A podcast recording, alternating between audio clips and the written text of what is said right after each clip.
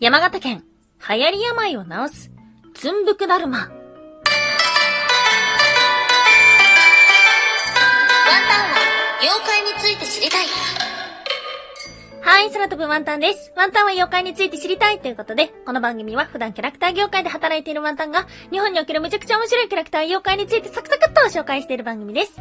この番組のスポンサーはともさまさん、歴史とか世界遺産とかを語るラジオなど放送されています。幸せはツイッターにありますので、ぜひぜひ番組概要欄からチェックしてみてください。はい。最初にお知らせがあります。次の日曜日は収録お休みとなっております。またね、週末関西に行く用事がありまして、この収録アップする頃もね、もう地元元関西に戻っているところです。なので、収録はですね、昨日も収録して、今日も収録してっていう風に、なんとも、働き者なワンタンです。はい。まあ、今月8回放送しているので、なのでね、まあ、ちょっと今週はお休みっていう風になってしまいます。はい。そんな中ではございますが、毎週に木曜日は日本中の妖怪を探しに行く妖怪日本一周の旅を届けをしております。うん。旅割売り切れるの早くない？いや、まあそんな予感はしてたんですけども、はい。皆様申し込んでおりますでしょうか？全国旅行支援旅割っていうものではございますが、あっという間になくなったね。ワンタンもね、北陸行きたかったけどね、ちょっとね、行きたいとこなかったな。もう売り切れちゃったな。あっという間でした。うん。どれぐらいお得だったんだろう？いやー、売り切れってあるんだな。って思いました。第2弾、第3弾、あるのでしょうか？勝手にあると思ってるんですけど、もしね、あ、あ、ありそうだよっていうのがあったら教えてください。はい。ということではございますが、今日お届けをする場所は、そんな北国の一つ。これは北陸じゃないか、東北地方ですね。の場所です。はい。今日お届けをする都道府県は、山形県。はい。県庁所在地は山形、え？県庁所在地は山形市ですね。はい。初めてここで噛んだ。はい、前回の山形県のお話で言うと、鶴女房、鶴の恩返しのお話でした。うん。実はね、山形県って結構ね、妖怪の話とか、あとはね、民話とかっていうのが多いんですよね。はい、ということで、今日お届けをするのもとっても興味深いものではあります。はい、今日お話をするのは、つんぶくだるま。はい。これは一体どのような物語があるのでしょうか？はい。ということで今日はね、つんぶくだるまのお話を前半させていただきまして、その後にね、ちょっと面白いなーっていう風に思った豆知識をね、ポポポッと紹介させていただけたらと思ってあります。今日は3つに分けてお話をしていきましょう。まず1つ目、つんぶくだるまとは、そして2つ目、どうしてだるまは病を治したの？そして最後3つ目、最上川の語源はアイヌの言葉？はい。ということで、まず一つ目、つんぶくだるまって何者？はい。つんぶくだるまというのは、蔵王温泉から流れ出す、須川から最上川をつんぶく、つんぶくと流れては、村の流行り病を治すものと言われております。昔々、だるま様は、だるま寺の桜の下に祀られていました。村の子供たちはいつもだるま様の周りで遊んでいました。そしてある日、須川に浮かべて遊んだまま帰ってしまいました。その後、だるま様は、つんぶく、つんぶくと、坂田の河口まで流れ着きます。そこでまた、子供たちが拾って遊んでいました。そんなある時、夢の中にだるま様が登場します。わしは、最上川のずーっと川上の桜の木のそばの寺のだるまだ。村では今、悪い流行り病が起きて、みんな困っている。そこで、わしを元の村に連れて行ってくれ。その夢を見た者は、早速だるま様を背負い、最上川を登り、だるま寺へ行きます。そして、村人は喜び、早速だるま様に祈願したところ、村の流行り病は収まりました。そのことから、だるま様は、つんぶくだるまとして親しまれるようになったのです。はい、ということで、これ実際にあるダルマ寺の中に、つんぶくだるま像となるものが本堂に公開されているということだったんですけども、つんぶくって何？つんぶくつんぶくって何と思いませんでしたか？これはね、方言で川を流れる音なんです。つんぶく、つんぶくっていう風に流れていく音みたいです。で、これ知らなかったんだけど、桃太郎の川が流れる音のこと、どのように言いますか？どんぶらこ、どんぶらことか、どんぶらこっこ、どんぶらこっことか、結構ね、地方によって様々あるみたいで、その中の一つが、つんぶく、かんぶく、つんぶく、かんぶくっていうところもあるみたいなんです。知らなかった。はい、ということで、そんな方言からやってきた、つんぶくだるま様です。ではあるんですけど、これ気になりませんか？なんで、このだるまは病を治したの？ということで今日の二つ目、どうしてだるまは病を治したの？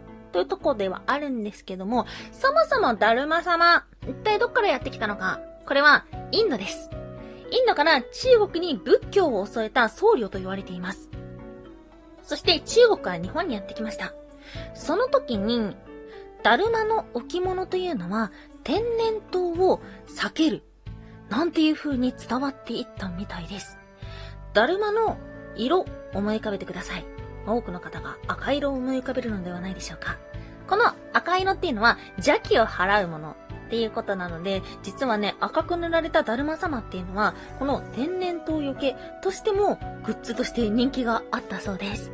はい。ということなので、だるま様と病を治すっていうのはね、実は繋がりがあるということでした。そして今日の最後3つ目、最上川の語源は、アイヌの言葉？ということなんですけど、これね、ワンタンがすごい気になるものだったんです。最上川、ワンタンでも知ってる、最上川。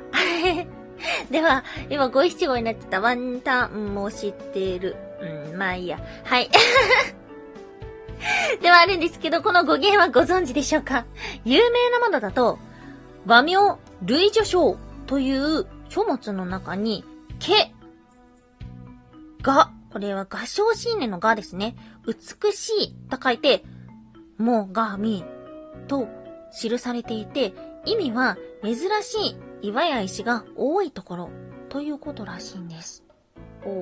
他に言われてるのは、この最上川の流れていくあたりでは広い盆地があるので、一帯を桃上、崖の上と書いて桃上と呼んでいて、流れていく川のことも、桃神、桃神と呼んでたことから、桃神、桃神になったっていうのがあったんですけど、ワンタンが気になったのは、アイヌ語説。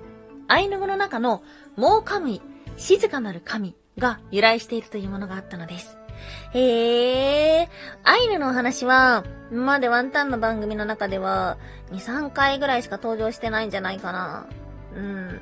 ではあって、本当にね、気にはなってるんですけど、漫画のゴールデンカムイを見たときに、もう、めちゃくちゃ勉強して、めちゃくちゃ作品として完成されてるっていう風に思ったんですよ。アイヌの民族や歴史について、すごい、すごいワンタンは、なんかそこに感動してしまって、なんかそれを見ると、この、数時間調べて台本にするっていうのがいいのだろうかみたいな感じになって、あまり踏み込めてない部分ではあるんですけども、もしかしたら北海道だけではなく、この日本の本州の中にもアイヌ語から来たものがあるのかもしれません。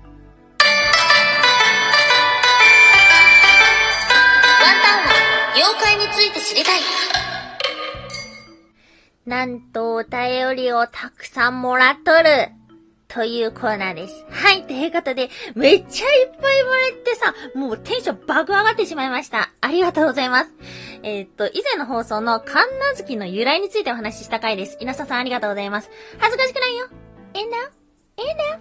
ゾンビ映画も配信も最高なんだから。だからワンタンさんも最高。アマテラス系と大国主系。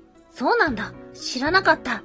ずーっとずっと全国の八百万の神イコール日本中の神様全員集合するんだよ。敵に教わったことを信じて生きていた。それなのに、昨日はスサノオノミコトが祀られている神社にお参りしちゃった。でも、大丈夫だね。ためになる番組、ありがとう存じます。ということで、胸が張り裂けそうです。ありがとうございます。そうそうそう。あのー、実は、えっ、ー、と、神様の中にはアマテラス系と大国主系があって、神奈月に出雲に集合するのは大国主系だよっていうようなお話をした回ではあったんですけども、安心してください。